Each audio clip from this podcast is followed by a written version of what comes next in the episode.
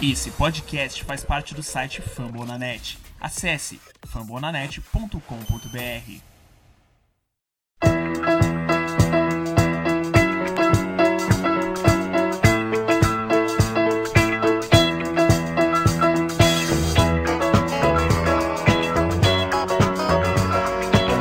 It's 89-84. Sixers and they get inside. Unbelievable. Julius Irving. Jones with the ball. Finds Julius Irving. Drives to the basket. Goes up and. Oh, unbelievable shot. Listen to the. Iverson. Bothered by Lewis. Iverson. How about that? Steps over Teron Lewis. Seven straight points by Iverson. Looked like he was dead in the water. The Sixers by four. No timeout. Brett Brown says play on. Sixers need a two to tie, a three to go ahead. Covington for the lead. Yes! Out. Here's Ilyasova. Here's McConnell. Can he get it off? Yes! And the Sixers win it! Simmons in transition. What a pass to Elby.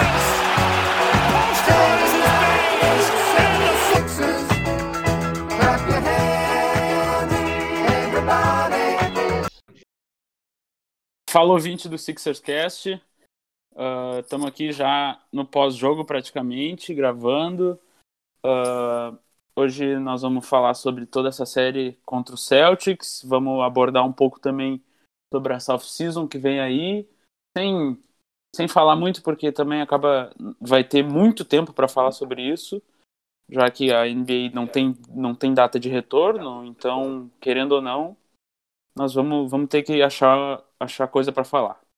Hoje estou aí de novo com ele, o, o baiano, torcedor do Sixers. Fala comigo aí, Biel. E aí, pessoal, tudo bem? Aqui quem fala é o Biel. E estamos aqui para xingar esse time. Ele também marcando presença pela terceira vez seguida aí. Tiagão, fala comigo. Fala galera, fala todo mundo. Fala aí desses 4 a 0 do Sixers em cima do Celtics, só jogo bom, só coisa positiva, renovação de contrato pra todo mundo. Vamos lá, vamos falar só em clima de alegria. Quero morrer. E por, por fim, no, o nosso convidado de hoje aí, o Wake, mais conhecido como Caioba NBA. Dá teu salve aí, mano. Boa noite, pessoal. Caioba e vamos falar aí sobre vlogs, né, do, do Tybor. Vamos ver o que ele vai gravar, viagens na França dele. Vai ser legal. como todo mundo assistiu, o Sixers sofreu muito e são poucas coisas positivas que a gente tira dessa série. A gente pode tirar que o Ben Simmons é metade desse time e como a gente pegou um dos times mais fortes, principalmente no perímetro da liga e sem nosso melhor defensor, eh, aquela aquela sensação de ah, acho que vai dar nós, mas tu fica naquele naquela sensação de clubista porque tu não quer tu não quer pensar que tu vai perder. Só que no fundo acho que todo mundo sabia que era algo muito improvável. E quando deu a notícia que o Glenn Robinson também não ia jogar foi pior ainda porque querendo ou não era um cara que podia ajudar ah, defendendo o perímetro então eu queria saber antes da gente entrar nas individualidades eu queria saber do Thiago, depois do Eike e do Biel. Qual é a, a impressão assim que vocês têm dessa série? Eu acho que você falou bem, né? A gente tinha aquele pensamento clubista de que talvez fosse dar e tudo mais. Primeiro vem a lesão do Ben, esse já desanima imensamente, porque ele era, foi o melhor jogador do Sixers na temporada inteira. Aí depois tem a do Glenn Robinson, que era um cara que vinha sendo importante, a gente, né, como falamos até no último episódio, esperávamos bastante coisa dele, poder marcar o perímetro e tudo mais, você já perde esse outro jogador. E, enfim, a gente tinha uma certa expectativa, no fundo, né, de que talvez pudesse dar alguma coisa, porque o Celtics não marca tão bem o garrafão, e tarará, tarará. Mas, é, enfim, é, na verdade, antes até disso, a gente tem na primeira partida a lesão do Gordon Hayward, aí você cria uma nova, opa, será que vai? Aí na partida seguinte você vê, né, a gente não vai para lugar nenhum mesmo, a não ser a lama. É, enfim, é, a série como um todo foi muito complicada, foi muito ruim. A gente teve que lidar com Tobias Harris e o Horford fazendo menos de três pontos do que o Markel Fultz. Então, enfim, é só tristeza e decepção mesmo. E, e, e mais pensamentos do que vai ser daqui pra frente do que propriamente na série em si, né? Não sei, acho, não sei até que ponto vocês também tiveram esse tipo de pensamento, né? Mas ah, chegou um momento, principalmente quando chegou a terceira partida, já estava 2 a 0 que começou a pensar muito mais. Será que vai cair só o Brett Brown? Será que vai cair diretoria? Será que dá pra gente trocar? Será que não dá pra gente trocar? Acho que o pensamento deixou de ser muito mais a série e muito mais o que vai ser à frente. né? Enfim. Só tô triste ainda. Acho que nessa série dá pra gente ver bastante que foi como o Thiago disse. Sem o Simmons no time, a gente não consegue ir pra frente nos playoffs sem o Simmons e o Embiid.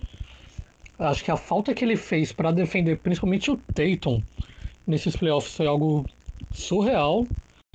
E tem pouca coisa que se a gente pudesse manter, os torcedores escolher pra manter desse time na próxima temporada, iam ser poucos, poucos que iam se salvar nesse, nessa próxima temporada. Simmons e Embiid, sem dúvidas. Talvez o Josh, que parece que foi útil a- na parte ofensiva do jogo. Pelo que eu vi, né? Não consegui assistir todos os jogos, só assisti esse último. Então vi muito box score. E que não dá mais pra manter o Hofford. Foi algo que já foi errado em trazer. Já foi um erro em trazer. E insistir no erro dele no time titular com o Embiid é algo que não dá mais. Eu fiquei muito esperançoso dele, dele vir do banco nos playoffs, mas como a gente perdeu o Simmons, já perdemos essa possibilidade.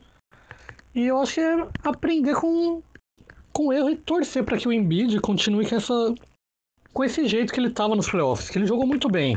Eu gostei da cabeça que ele tava, o jeito que ele tava atacando, tocando mais a bola, mesmo dando pouca assistência, ele criou muito passe. Eu acho que ele tem que continuar assim, que ele consegue o que ele queria essa temporada, que era o MVP, o Depoy e pri- principalmente o título. Não tem muito o que levar dessa temporada, tem muito o que aprender, muito a gente errou muito, então tem muito com o que aprender, mas de levar para a próxima temporada de certo, a gente não vai conseguir levar nada. E possivelmente essa troca do Brett que vai. Essa queda do Brett que vai dar um impacto gigante no time. Não sei se positivo ou negativo. Eu vou só não corrigir, mas dizer que assim, dessa temporada o que a gente leva é tudo que a gente não deve fazer na basicamente isso. Essa essa série em si expõe muito muito do erro do ano desde a montagem até o treinamento e o jeito de jogar.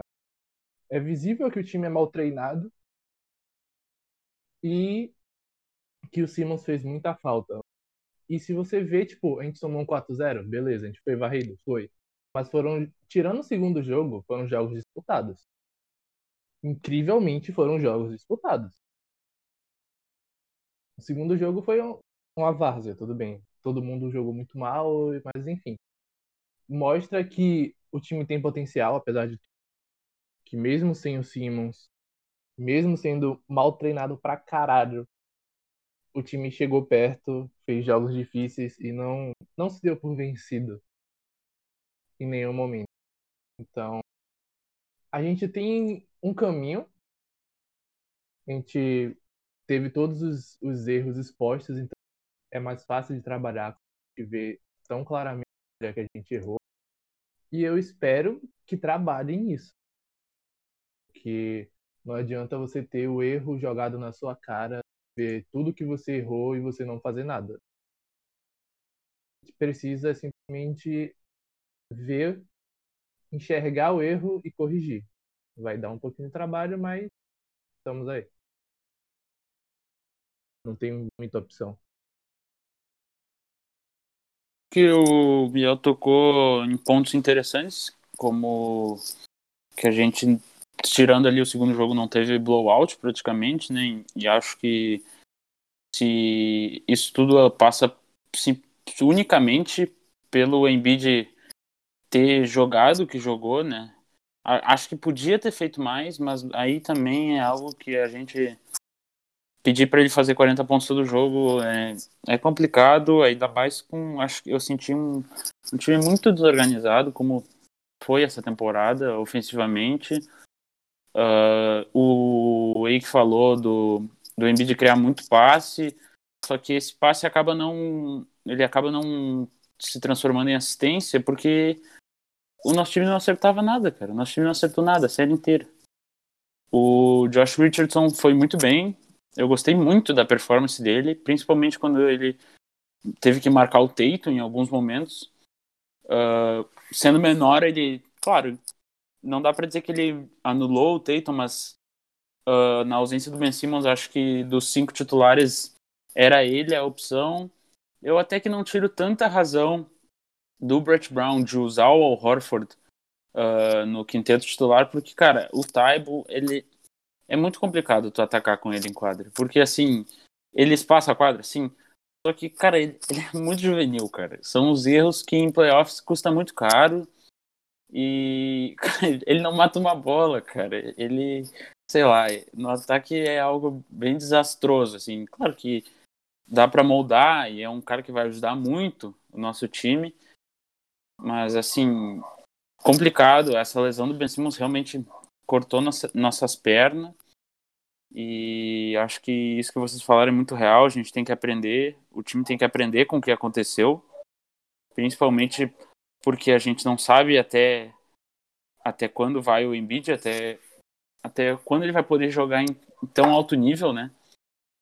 Uh, por conta de problemas de lesão que ele sempre teve. Então, assim, a gente vai para uma off-season que, que vamos ter que ouvir bastante coisa sobre o troca de lá, troca de cá, do Emílio do Simmons. A gente já está ouvindo. A gente já ouviu várias vezes também, sempre é assim. Mas paciência. Agora, indo um pouco mais para as individualidades, eu queria que vocês fizessem uma análise assim curta, não precisa se alongar muito do Tobias, depois a gente vai indo para as outras. Pode começar, Thiago. Ai, Tobias. O, o duro de fazer análise do Tobias é que a análise do Tobias ela, do, sobre o Tobias está contaminada pelo salário do Tobias. É, é meio difícil de conseguir dissociar uma coisa da outra, porque um cara receber quase um contrato máximo para fazer uma performance de playoffs do jeito como ele fez é é muito revoltante, assim. E isso, na verdade, nem é tanto é, nesse sentido desse playoffs. O Tobias é um jogador, historicamente, a carreira inteira dele em playoffs, nas, nos anos em que ele foi, ele sempre foi muito ruim em playoffs. Ele sempre teve aproveitamentos muito ruins. Na temporada passada contra o, o Raptors, né, na, naquela tentativa de um golpe profundo e, e intenso para tentar chegar ao título, ele fez uma performance muito ruim de playoffs, né, não foi clutch, como foi o nosso amigo Jimmy Butler, né? Alguns estão tentando achar, fazer uma nova narrativa de que o Jimmy Butler foi clutch, enfim, deixa isso pra lá. É, o Tobias ele não é um cara clutch, ele não consegue, ele hesi continuou hesitando em arremessar de três pontos. Ele, quando ele arremessou de três pontos, ou foi contestado, ou ele demorou dois, três segundos para poder tomar a decisão de arremessar. É, a ideia de dele pegar e partir para tentar conseguir lances livres, ele mal fez isso. Ele fez um pouco hoje nessa última partida. Nessa última partida, até que ele uh, não comprometeu tanto, mas é, foi muito, muito pouco. Defe defendendo, ele foi completamente exposto pelos alas do Celtics. Os alas do Celtics se movimentavam para poder procurar explorar a, a defesa dele. Uh, enfim, o, o Tobias foi muito ruim. O Tobias, a tomada de decisão no sentido de passe dele também foi muito ruim. O, o Tobias ele fez um playoff ruim, de, talvez em todos os aspectos do jogo. É, para poder pegar rebote, quantos rebotes ofensivos o Celtics conseguiu? E por vezes o rebote ofensivo, a bola era dele. Era dele, outro e outro jogador que estava ali do lado, e o jogador do Celtics pegava a bola. Enfim, o, Tobias foi de longe o pior jogador do, do Sixers e um conjunto muito ruim para ver como ele foi mal e como é é, é, complicado falar sobre ele nesses playoffs. É como se ele não tivesse existido. E na verdade ele existiu, mas ele existiu para piorar a gente. Tiago, eu vou te fazer uma Diga. pergunta muito simples. O Tobias fez um playoffs merda esse ano. Mas Sim. ele fez um playoffs merda ano passado, ganhou um contrato máximo. Você acha que ele ia se Uhum. importar com alguma coisa? Não, É, você Não. se põe no lugar dele. Você Uhum. enfiou três dedos no cu e jogou com cansado todos os jogos. Aí você vai lá, chega no off-season, você recebe 180 milhões de bônus por ter feito merda. Você vai deixar de fazer merda? Não, velho. Os caras que Não, ué. pagando gostam disso. Os caras que É. estão te pagando gostam disso. Você tá sendo pago pra fazer isso. Nossa, ele Então- fez muita merda nessa temporada. Vamos dar 180 pra ele. Ele fez merda como ninguém. Vamos, vamos. Ele merece. Nossa, Ele merece. Ele merece. Ah, faz merda como ele. não. Basicamente, é só isso que eu tenho pra falar. Mas aí, se vocês forem ver, faz até sentido. Ele é o melhor fazedor de merda. Tem que ser pago que nem um bom fazedor de merda. Mas É verdade. Quando você tem um melhor fazedor de merda, você tem que pagar por isso. Então aí vocês estão desmerecendo a, a capacidade dele. É, sobre o Tobias, como o Thiago falou, ele em playoffs é inexistente. Foi mal pelo Sixers ano passado, esse ano. Esse ano eu falei no Twitter e falei em grupos. Ele ia ser o jogador que ia direcionar o jogo. Ele ia ser o principal. Tirando o Embiid, ele ia ser o principal jogador que podia mudar esses playoffs. Tanto de um jeito positivo quanto pro negativo. Que infelizmente deu resultado negativo. É... Mas e não tem muito o que fazer do o que falar do Tobias sem lembrar desse salário dele, como o Thiago disse. Eu gosto bastante do Tobias, mas quando a gente quer um jogador para ajudar o Embiid, para ajudar o Simmons nos playoffs, não vai ser o Tobias. Talvez ele possa ser útil em outro time, mas no Sixers não vai dar. Eu não queria que ele saísse, não quero que ele saia, mas se for para mais um ano de playoffs com ele fazendo 14 pontos por jogo e decidindo só jogar o jogo que já tá acabado, foi final desse último jogo, não dá pra manter um jogador que nele no time. Não com um pensamento tão limitado, com um jogo tão limitado. É, só pra reforçar o que você disse, eu não quero que o Tobias saia. Eu quero que o contrato do Tobias saia. E isso eu quero que saia de qualquer jeito, assim. Sim. Dá seis piques pra qualquer time, mas o, o Tobias em si, o Tobias é gente boa pra caramba, é o principal líder do time, tem muita coisa boa pra poder falar sobre ele. É, eu acho até que ele ajudaria se o Ben Simmons, se fosse o Simmons, ele, o Embiid, o Horford no banco, acho até que ele poderia ter ido melhor do que. Quer dizer, melhor, acho que se ele peidasse, ele fosse melhor. É, mas. Enfim, é complicado demais. Assim, que querendo ou não, ele, depois sem o Simmons, ele virou a referência do time. Então, a gente perdeu jogos de. Com menos de. Tirando o segundo jogo, todos os outros jogos tiveram uma diferença de 10 pontos. São 10 pontos que ele podia ter feito, que ele tem capacidade pra fazer. Ele é um bom scorer, ele, ele é completo pra fazer ponto. Arremessa de 3, infiltra bem, mid-range. Ele só não faz. Ele tem tudo pra ser um ótimo scorer, mas ele não é. Muito por mentalidade dele, ou até o jeito que o Bet Brown pode ter passado pra ele fazer, jogar, instruído ele, mas ele querendo ou não atrapalhou muito esse time. De um jeito que são 10, 8, 10 pontos que ele podia ter feito que a gente teria ganho o jogo. Eu não quero que ele saia, mas se for para o time ganhar, pra gente conseguir chegar ao título, vai ter que sair ele e muito mais gente. Principalmente ele e o Hofford. Acho que, assim, essa oficina vai depender muito qual treinador vai vir. Eu já tô demitindo o Bruce Brown porque acho que pra mim isso é nítido, né? E co- como vai querer usar o Simmons e tal, mas é que pra mim a diferença entre o Tobias Harris ala e o Tobias Harris ala pivô, ela é muito grande, cara. Não tô dizendo que se ele fosse se ele tivesse jogado de ala pivô no lugar do Horford, ele ia ter matado todas as bolas de três que ele errou, não é isso.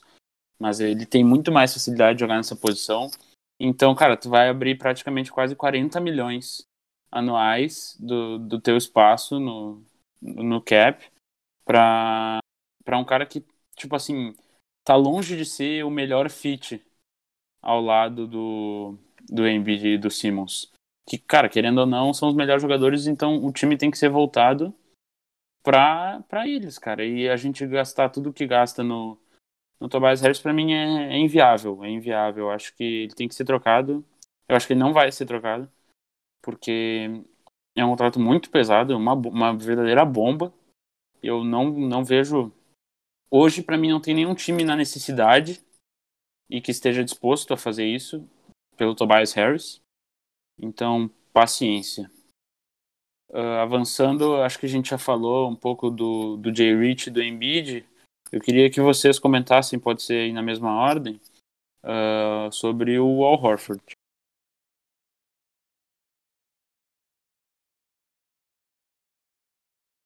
Ah, o Horford. O vovô Ford. Ai. O Al Horford. Ah, O Al Horford. Eu não sei nem por onde começar a falar do Horford. Eu não sei se eu xingo, se eu choro, se eu reclamo. Porque o Horford, para ser o reserva do Embiid, ele era excelente. Mas mais uma vez o contrato prejudica demais. Aí o Horford, quando tá jogando no lugar do Embiid, ele precisa fazer valer o salário alto que ele recebe. Só que quando ele tá em quadra sem o Embiid nos playoffs, não é que ele compensou. Ele não foi horrível, mas não fez valer um contrato assim. Ele não soube explorar os, os defensores do Celtics que estavam ali diante dele. O Embiid, como já foi falado, ele foi muito bem. Ele soube usar muito bem, embora ele tenha até cometido alguns turnovers um pouco bestas e tudo mais. Mas o Embiid, ele dominou. O Horford, ele não conseguiu. Naquilo que a gente tinha falado antes, né, o Horford ele é um grande passador, ele é um cara com muito QI de basquete, mas nem isso ele conseguiu trazer para o time. Num time que já não tem o Ben Simmons, que foi o principal criador de uh, arremessos de, três, de bolas de três pontos na liga, e que a gente precisava de um outro jogador como esse, e que, como a gente enfim, já tinha falado, inclusive, o Burks não seria esse jogador, a gente precisaria ainda muito mais do Horford, ele não fez isso também. O Horford também deixou rebote ofensivo para o Boston Celtics.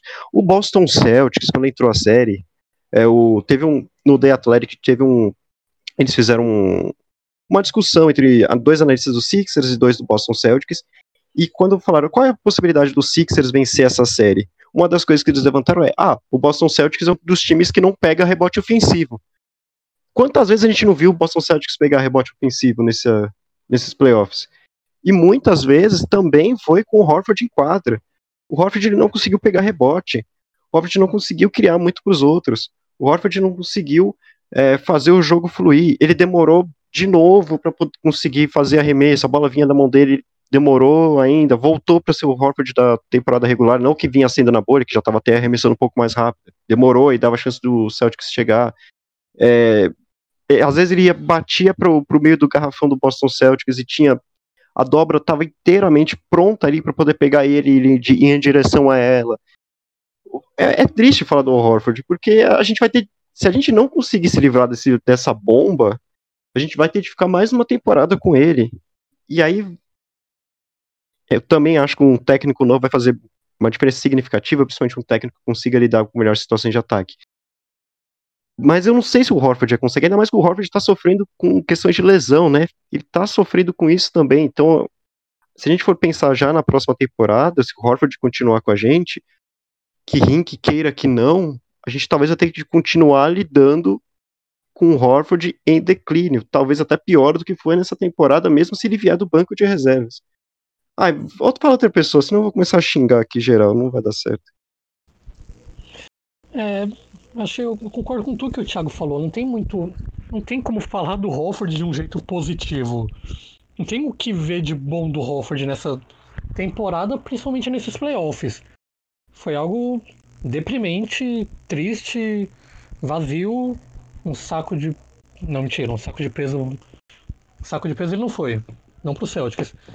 É, pro, aí, trouxeram o Hofford pra fazer o que ele fez nos playoffs passados parar quem pudesse parar dentro do garrafão, por exemplo, um Antetokounmpo. Mas não deu, não deu para pegar um Antetokounmpo da vida. A gente pegou um time onde eles trabalham muito bem, mid-range e, e tiro do, de três, arremesso do perímetro, e não tanto o jogo do garrafão. O erro do o mal do Sixers foi ter pego esses Celtics assim, com o Tatum não, tem, não infiltrando tanto, mas explorando mais arremesso e quando ia para cima do Hofford, ele consegue ter uma vantagem por causa da velocidade, ele é mais ágil, mais, no, mais novo. O Hofford agora é procurar algum time bobo, que nem um Knicks, um Kings da vida, e tentar trocar ele por pique e, e shooter que eles tenham. Acho que o Knicks não tem ninguém de shooter bom, mas o Kings tem o Hilde. Dá pra passar a mão no, Hilde, no Kings e pegar o Hilde, o Hilde. Mas eu não vejo muito. Não vejo mais espaço pro Hofford nesse time. Mesmo vindo do banco, ele ia ser mais um peso do que qualquer outra. do que um. do que ajuda, do que um reforço. Aliás, nessa do Kings, eu, fico imaginando o nova diretoria do Kings, a nova diretoria do Sixers, um olhando pro outro e falou: Putz, eu tô com esse cara aqui, eu quero me livrar dele, eu preciso melhorar. Eu acho que eu vou atrás do Horford, que eu não tenho pivô. Eu posso dar o Buddy Hilde, porque eu preciso renovar com o Bogdan. Nossa, eu vou tentar roubar o Sixers. Aí o Sixers, o Sixers é capaz de ficar pensando a mesma coisa. Aí um, é capaz de um ficar burramente, um tentando dominar o outro, vir um outro e ficar sem nada, assim. E, ah, mas que eu assim- sou duas bostas. É, Se eles tentam. Se eles quiserem dar o Hilde e o Bagley, eu aceito com facilidade.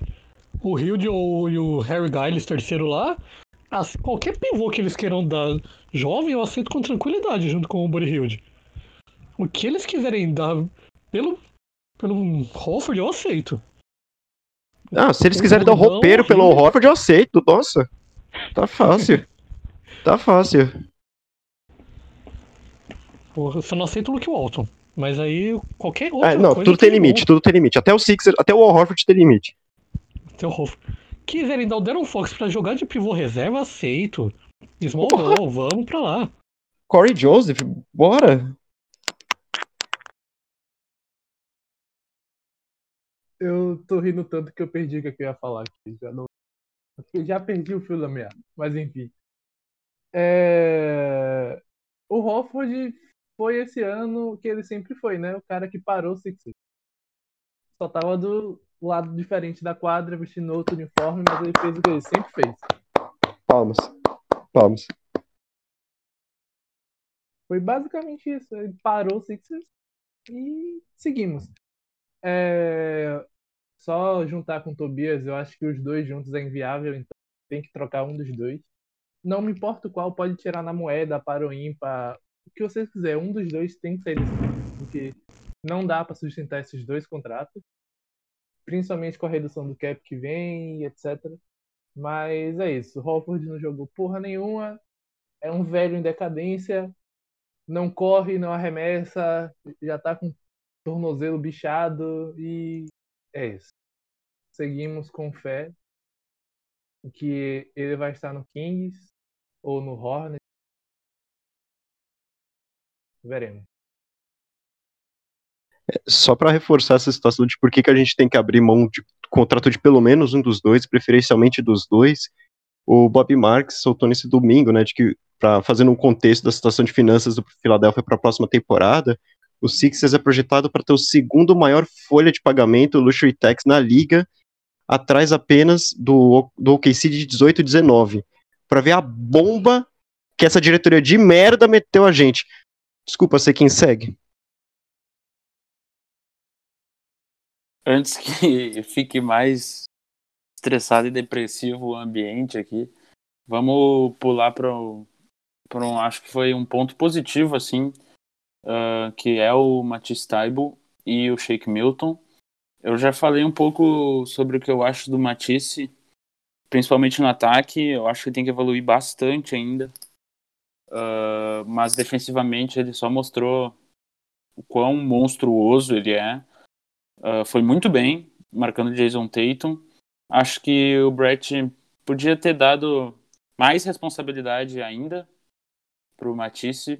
Uh, eu até acho que ele já deu bastante, mas principalmente considerando o perímetro que a gente, o perímetro adversário que a gente tinha pela frente. E quando, cara, quando o Jason Tatum foi mal, acho que foi no jogo 3, uh, o Kemba Walker simplesmente assumiu a bronca e, cara, os dois foram muito bem na série. Jalen Brown também.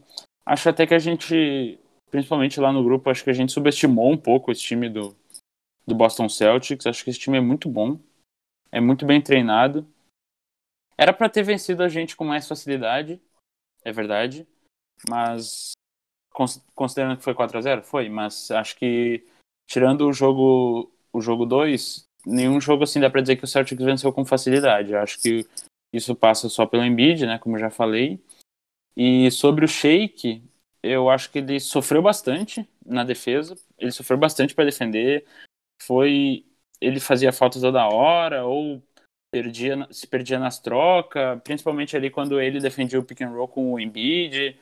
Então, assim, acho que a defesa é um ponto que ele tem que melhorar, mas eu, eu gosto bastante da performance dele no ataque, gostei bastante. Acho que ele tem uma confiança importante para chutar. Eu acho que se outro jogador tivesse essa confiança que ele tem para chutar de três, o nosso time poderia ter mais facilidade no ataque. Porque eu acho que o nosso time ainda passa. Indireta pro Ben Simmons? Talvez. Talvez. Acho que o, o nosso time ainda passa. Deixa de chutar muitas bolas que, cara, mesmo que chute 3 e, e R2, enfim, acho que tem que chutar mais.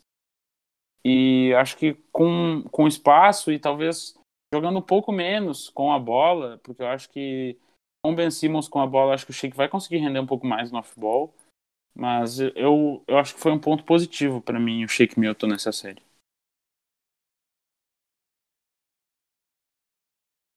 O Shake foi surpreendentemente positivo até para na minha visão assim, porque é o primeiro playoffs que ele joga. Ele mal jogou a temporada inteira, teve aquela explosão toda, aí ficou fora. Aí na bolha começou muito ruim, aquele primeiro jogo foi horroroso. Depois ele entrou um pouco no ritmo e enfim, o Sheik ele conseguiu fazer um, uma boa série contra o, o, Boston Celtics. Não tenho muito do que reclamar dele.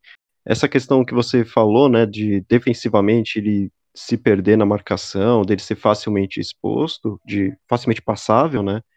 É uma coisa que a gente mais ou menos imaginava e que acabou se confirmando, né? É, o Sheik depois da, da, da, eliminação por 4 a 0 da franquia Philadelphia 76ers, ele falou que uma das coisas que ele pretende fazer na próxima temporada é ganhar força, né? Ganhar massa, enfim, massa muscular, ganhar força. E é uma das coisas que é fundamental para ele. Porque, como você falou, né? Ele é um cara que ele pega, ele não tem. Ele não pestaneja, a bola vem no catch and shut, ele pega e já arremessa. Ele pega e já arremessa e ele tem um bom aproveitamento. Ele, é, ele é bom nisso. É, com Ben Simmons, acho que ele vai conseguir, na próxima temporada, ele vai conseguir ter um, um aproveitamento consistente também. Acho que ele vai conseguir ter minutos mais uma vez, independente de qual seja a rotação. Ele é um cara que tem mais dois anos de contrato, um contrato muito barato, então é um cara que para se manter com muita tranquilidade, assim. E ele teve bons momentos, ele teve bons momentos, até alguns lances de pick and roll, que é uma coisa que o Sixers não faz, na, não fez nos anos todos de Brett, de Brett Brown. É, ele fez um pouco isso, ele teve alguns lances com, principalmente com o Embiid, né? Aliás, eu só consigo lembrar do Embiid, porque os outros, desgraça total. Mas o Sheik foi bem mesmo, assim, eu tô confiante para ele, assim, pro futuro, para essa próxima temporada e a outra, acho que a gente vai se dar bem. Eu, eu vejo o Sheik e o Tybor, os dois, como o futuro dos Sixers. A gente já tem um presente que é o Simmons e o Embiid. Mas o Sheik e o Tybor, eles se complementam. O que o Tybor tem de defesa, o Sheik consegue ter de ataque. Os dois podem ajudar muito o time na próxima temporada, se evoluírem. O Sheik continua se, continuando se mantendo bem assim ofensivamente. Eu aposto até nele como MIP, porque ele tem potencial para melhorar muito, principalmente se ele ganhar massa e for um pouquinho mais inteligente na defesa. E o Tybor, eu gostei muito dele nesses playoffs, que é o primeiro playoffs dele. E ele já pegou um time muito forte no ataque, que é o Celtics. Marcou o Tatum, que está fazendo essa melhor temporada da carreira e marcou bem. Então eu vejo como os dois tendo melhorando muito para a próxima temporada e aprendendo bastante com esses playoffs. Shake muito bem no ataque, uma surpresa positiva para essa temporada. O Tybur para mim que também foi quando escolhemos ele no draft eu não conhecia, não fazia ideia de quem ele era. Para mim foi uma ótima surpresa a temporada inteira dele. Eu vejo o Tybur, se ele melhorar mais no ataque, eu vejo ele muito como um Kawhi. Não tendo. Não sendo igual o Kawhi, mas sendo um ótimo defensor e muito importante no ataque. Se o Tybur virar um jogador de 15 pontos por jogo e com, essa defesa elite dele, ele já melhora muito o Sixer, já ajuda muito. E o Shake, mesma coisa, virando um jogador de 15, 16 pontos, já é um ótimo já agrega demais. Eu só espero que os dois possam crescer na próxima temporada e que eu quero muito que eles fiquem no time. Os dois com Embiid e Simmons têm muito potencial e eu acho que casariam muito bem pro próximo time titular, na temporada que vem. O Tyburo principalmente. Só reforçando uma coisa que você citou agora que eu me toquei, né? É, os dois vieram nos dois últimos drafts dos Sixers e tem muita coisa para reclamar dessa diretoria, né? Dessa, da anterior também, enfim. Mas o Sixers tem feito bom draft. Como é isso que a gente vai começar a se focar agora, além da, da busca pelo novo treinador e quem sabe mudanças Tank na diretoria? Oi, desculpa. Tank for Manion. Caçar o Manion. É, eu não sou fã do Manion, não, mas.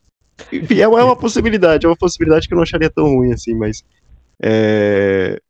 O Sixers tem ido bem no draft, então os dois jogadores que eu concordo, acho que eles podem ser dois titulares na próxima temporada, é, vieram desses últimos dois drafts, então tanta coisa pra gente falar de verdade, de coisa ruim que foram feitas, ao menos em termos de draft, mais recentemente, a gente tem que tirar o chapéu porque foram realmente bem nas escolhas. E eles não vieram de posições altas, então o salário deles é um Sim. salário que casa muito bem pro time. São Uhum. dois jogadores que, pra completar o elenco, tanto titular, vindo do banco ou não, são muito bons. Então, acho que o Sixers tem que investir mais nos dois, velho. Procurar. Sim, concordo. E esse draft a gente tem que olhar muito bem pro que tem, dá pra vir. É um draft pra completar muito bem o elenco. É um draft bem Uhum. profundo nisso. Uhum.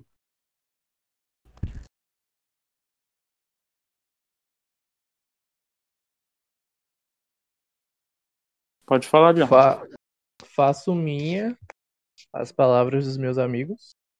O Sheik surpreendeu. Eu.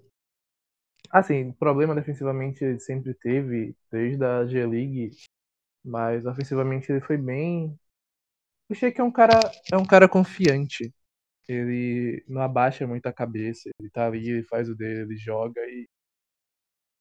E se ele conseguiu evoluir, ter espaço com, com o Brown provavelmente com outro técnico que puxe um pouquinho mais dele, ele tem um teto bom para se evoluir.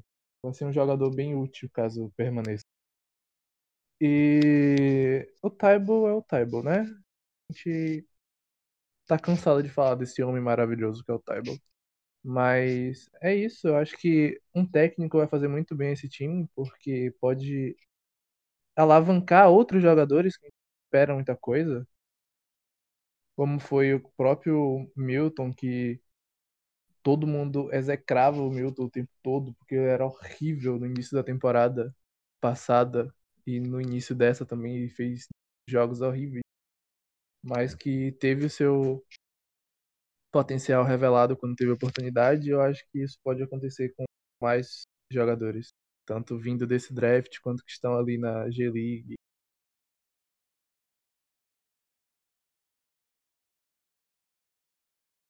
Bom, então emendando esses esse Matisse e Sheik junto com uma uma previsão não, mas um, o que vem por aí rapidinho que a gente vai fazer dessa off season, como foi comentado aí, o contrato do do Sheik e do Matisse são são muito vantajosos porque são piques que não são altas, foram escolhidos o Sheik foi no segundo round, o Matisse foi no fim do primeiro.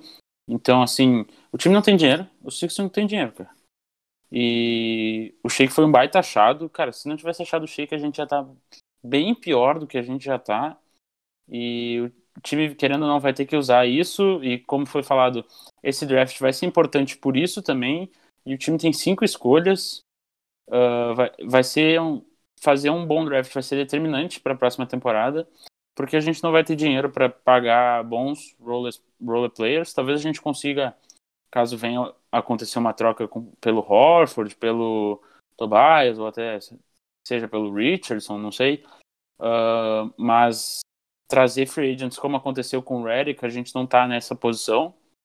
Então, realmente complicado. A gente vai ter que achar esses caras do draft. E como o Thiago falou, eu confio na, na franquia para fazer isso, porque tem apesar dos pesares, tem feito um bom trabalho em draft nos últimos anos.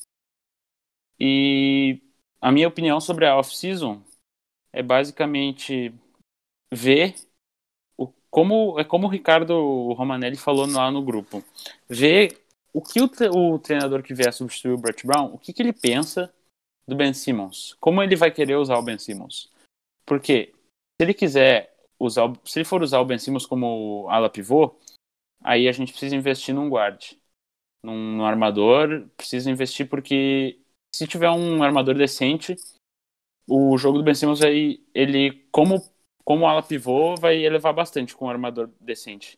Porque o Ben Simmons é um cara muito forte, a gente viu um pouco de como ele pode render ah, de ala pivô nessa bolha, muito pouco, mas acho que é, um- é uma coisa que com um armador decente pode dar certo, pode dar certo sim, ou se o treinador vai querer usar ele como ah, armador mesmo, né?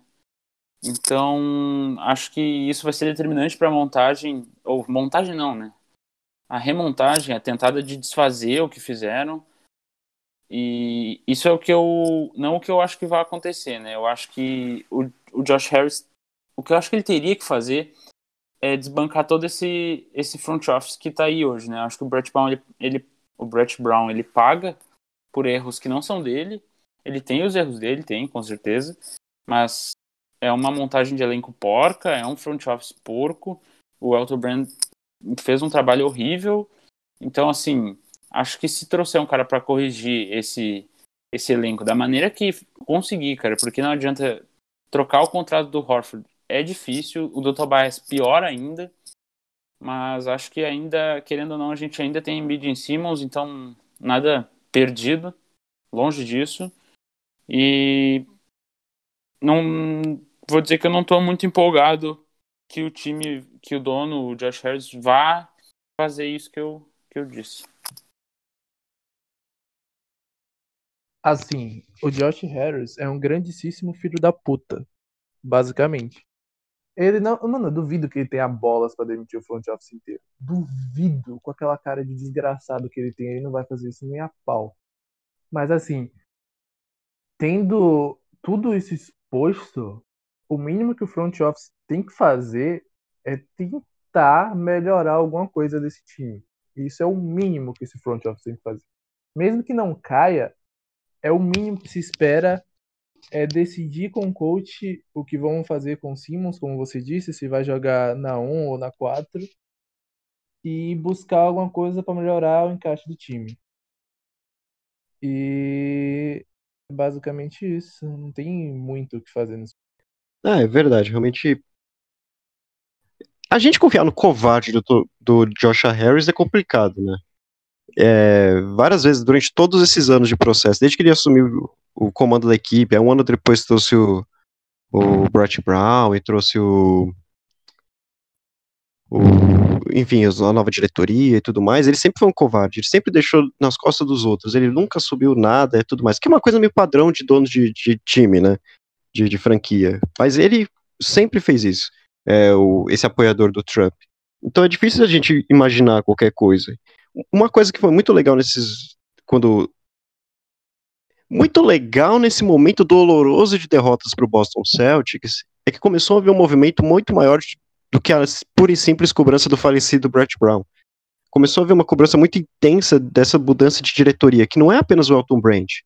O Elton Brand, que depois de dois anos, logo depois de dois anos parado, ele já assume uma franquia como o Philadelphia 76ers, ele já assume os Sixers, tendo como prioridade, né, na, quando estava fazendo a busca pelo novo GM depois do, do escândalo do homem do colar, do colar alto, né, o, o senhor Colangelo, os Colangelos, era que tivesse de manter o departamento, a, a diretoria trazida pelo Colangelo. Então, assim, o GM tinha que chegar e não podia trazer seus caras, ele tinha que manter os caras do Colangelo. Enfim, é tudo tão errado que é muito difícil da gente imaginar fazer qualquer coisa. E na verdade eu acho até mais provável de manter essa diretoria, o Joshua Harris, que é uma forma de dizer, vocês vão, vocês vão fazer assim, se alguma coisa acontecer, é responsabilidade de vocês. E ele ganha mais um ano para ficar tranquilo, pelo menos. Eu acho que a probabilidade maior dele não mexer em absolutamente nada, a não ser na mudança do técnico, que é ele ter um pouco mais de tranquilidade para poder fazer qualquer coisa. A gente tem que esperar para ver o que, que vão fazer, que movimentos vão fazer, sem espaço na folha salarial, a gente só vai ter a mid-level exception só para poder usar, e é muito pouco para a gente é, fazer qualquer coisa. Lembrando que a gente tem 11 jogadores com contrato garantido, os outros quatro que estão para sair são o Raulzinho, o Kyle Quinn, que são dois jogadores de contrato mínimo, o Alec Burks e o Glenn Robinson terceiro, que também são dois jogadores de contrato uh, de salário mínimo, Uh, os dois provavelmente vão ter ofertas melhores, embora vai ter muito espaço, as franquias todas não vão ter muito espaço por conta de toda a situação desse ano e, e tudo mais. É, vai ser muito difícil a gente mexer em qualquer coisa em montagem de elenco, a gente vai ter que confiar em draft, ou então de conseguir se livrar de algum desses contratos. Para mim, o fundamental é se livrar de um desses contratos, mais do que quem é que venha nessa troca, se vai vir um jogador tal, jogador bom, jogador ruim, jogador mediano, alguns jogadores tudo mais. Para mim, o fundamental é se livrar de, de pelo menos um desses contratos, sim, um desses contratos, o do Tobias ou do Horford. A mudança no front office vai ser o que mais vai agonizar a torcida dos Sixers nessa off-season. Season que vai durar um ano para para todo mundo, principalmente torcedores, pra gente que torce pro Sixers. Porque a gente vai ficar ansioso para ver qualquer movimento do Sixers. Se vai ser um movimento certo, se vai ser errado, se depois que fizer o movimento, se foi certo ou não. Vai ser uma off-season agonizante. A próxima temporada vai ser agonizante, até o primeiro jogo a gente vai ficar agonizado o tempo inteiro e eu não sei se vai ter uma mudança, eu quero que tenha, mas como vocês estão falando, Josh Harris não é desse tipo. Então é bem difícil. Bem difícil de acreditar numa mudança. É, é aquilo. Se não tiver mudança, é continuar confiando no processo. De que vão acertar no draft. De que vão mudar esse elenco.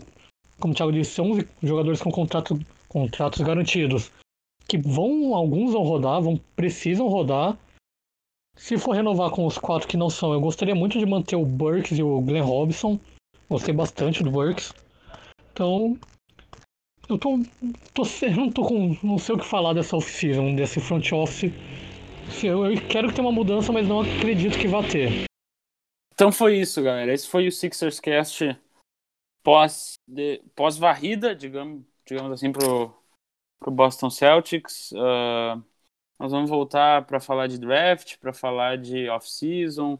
Provavelmente nós vamos falar de Brett Brown demitido. Cara, essa off-season vai ser uma das mais doidas da história, do Sixers, recente pelo menos. Uh, eu agradeço a presença do Biel, do Thiago, do, do Eike também, que colou. Uh, quem não segue ainda, segue lá no Twitter Sixers Nation BR, segue também o, o Twitter do podcast SixersCast. Uh, vamos estar tá produzindo conteúdo como der aí nessa off-season.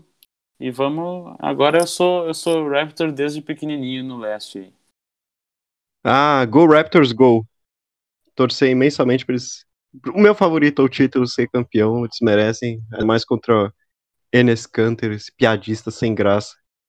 Enfim, não vejo a hora de gravar os podcasts sobre o draft, sobre o Brett Brown. Ah, draft, que saudades. Abraço, galera. Muito valeu, muito obrigado pelo convite. Espero voltar mais vezes. É, Jurassic Park é meu filme favorito, então vamos Raptors. E valeu, sempre prezar, só chamasse. Sequim. Eu queria dizer que esse é o playoffs mais sem graça da história, apesar do Luca Doncic metido um game winner cabuloso agora. Eu só vi dois minutos depois por causa do link. É... Enfim, agradecer a todo mundo que ouviu até isso aqui.